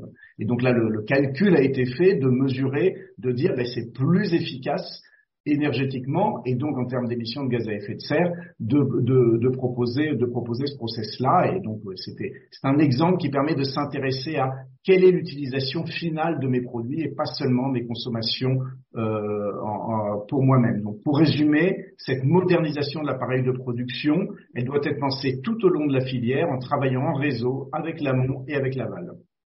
Alors justement, merci beaucoup euh, pour pour clore ce, cette conférence et on pourrait y rester des, des heures, mais le, le, temps nous presse. Euh, la dernière partie, c'était de donner des exemples concrets euh, d'approche euh, écosystémique. Euh, on, a, on a mis des exemples ici un peu parlants, mais on pourrait mettre plein d'autres logos. Michael, vous indiquez, bah, notamment chez vous, que c'est l'ensemble de la chaîne de valeur qui est en train de se réinventer pour se décarboner. Mais par contre, sur la session précédente, vous n'auriez pas forcément choisi le terme de modernisation de son appareil productif. Effectivement, dans la filière agri-agro, ça n'a pas forcément de sens. Euh, et euh, la réflexion bas carbone, c'est ce qui permet voilà, de remettre au bout du jour des solutions euh, liées à l'agroéconomie. On a parlé tout au début de revenir à une innovation bon sens, une innovation responsable, plus que l'ultra-innovation technologique pour faire de la technologie. et que à nouveau, et c'est bien le, mot de la fin, l'approche écosystémique est extrêmement importante pour avancer dans le bon sens. Tout à fait. C'est vraiment les solutions basées sur le vivant, je pense, qui, enfin, qui sont le plus porteuses. On le voit dans les appels à projets de recherche et développement, etc. C'est vraiment le cœur. Je, je, je, fais une petite parenthèse sur une question qui a été posée auquel on n'a pas répondu sur euh, bah, qu'en est-il de la réduction des pesticides euh, dans tout ça Est-ce qu'on l'oublie? Euh, Typiquement, euh, on est on est sur de la production. Enfin, je reste sur le label bas carbone ou sur la marché volontaire de carbone, euh, des, des, crédits carbone chers. Donc, ça veut dire que souvent, ils sont associés à des co-bénéfices. Et en particulier, le, le co-bénéfice le plus important, c'est la biodiversité. La biodiversité, par tous les, les, les, intérêts qu'elle qu'elle qu'elle permet euh, euh, pour euh, en termes de, de, production, de, fonctionnement, mais aussi pour l'exploitation.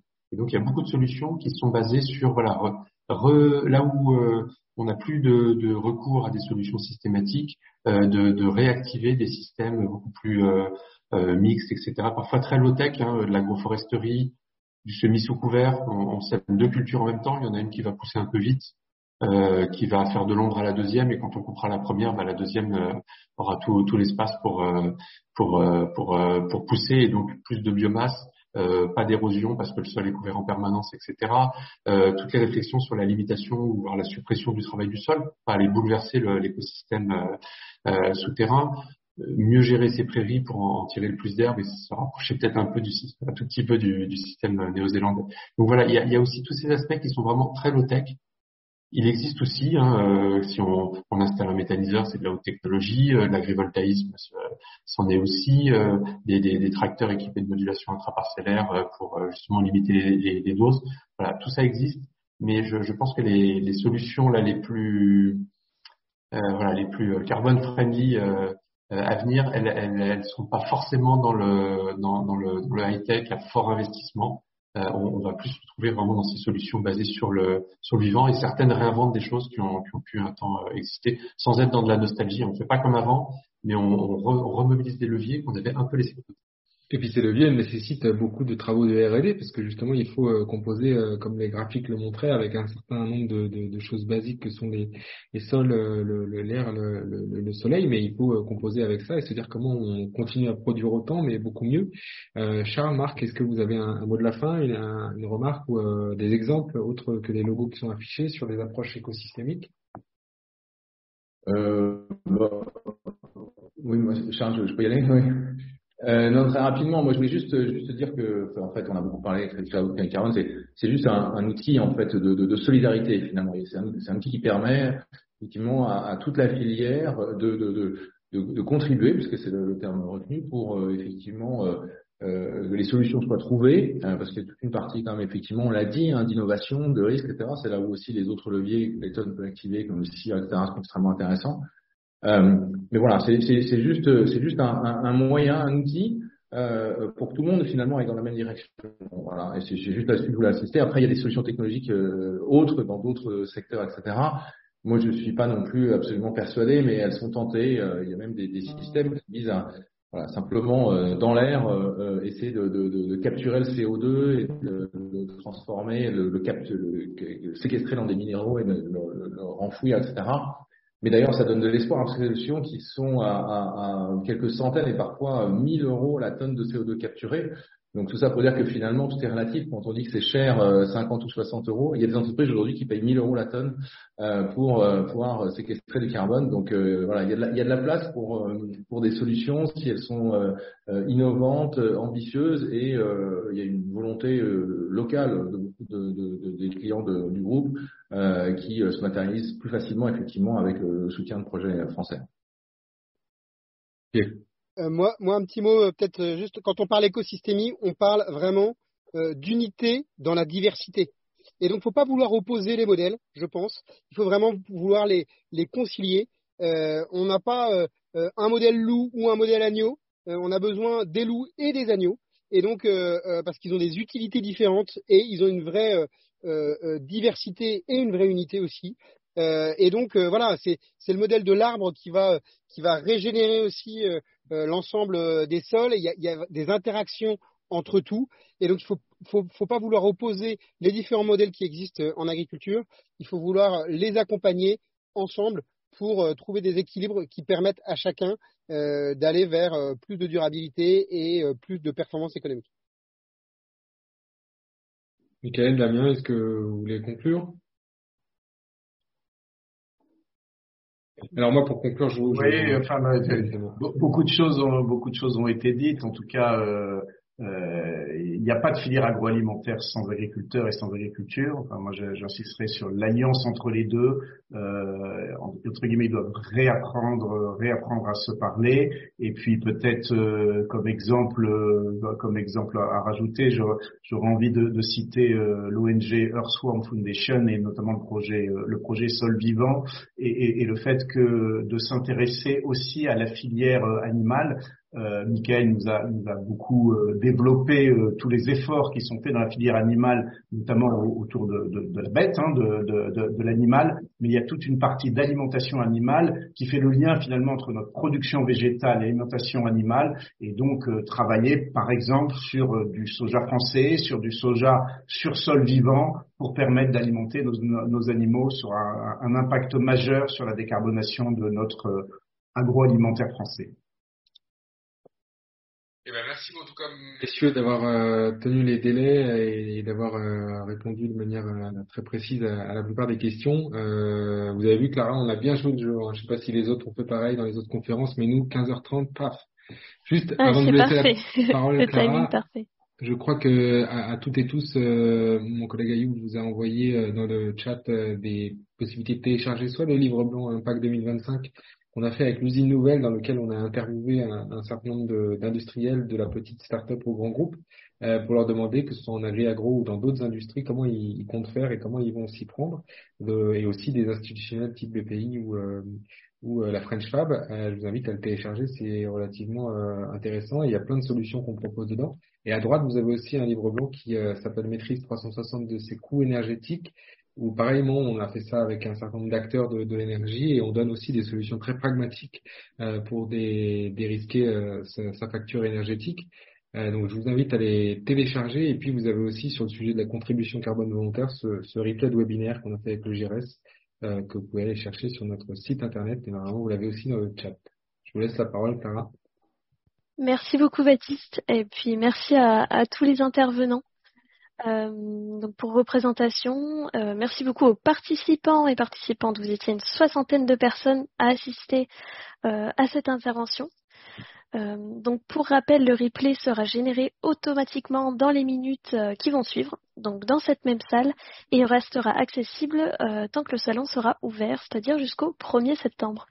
Et les slides de présentation vous seront donnés dans un mail, ainsi que là dans la conversation, on va pouvoir, on va pouvoir mettre les slides pour que vous ayez accès rapidement. donc n'hésitez pas à aller consulter le reste du programme et à visiter les stands du jour. on a une encore une dernière conférence aujourd'hui. Euh, donc, euh, elle démarre à 16h sur le sujet suivant, l'accès au financement euh, pour les coopératives carbone. Donc, je vous mets dans le chat le lien vers la description de cette prochaine conférence. Et puis, je vais aussi vous mettre le petit lien pour nous faire un don si vous avez trouvé que cette euh, conférence a été bénéfique pour vous. Euh, surtout n'hésitez pas, ça peut vraiment nous aider. Euh, et puis, dernier point, c'est vraiment important aussi que vous donniez votre avis sur cette conférence pour qu'on puisse améliorer, nous, ce qu'on propose au sommet virtuel du climat pour potentiellement une, une, prochaine édition. Donc, vous avez le lien aussi dans le chat. Donc euh, encore merci à toutes et à tous et puis on se retrouve bientôt dans un prochain webinaire. Au revoir. Merci à tous.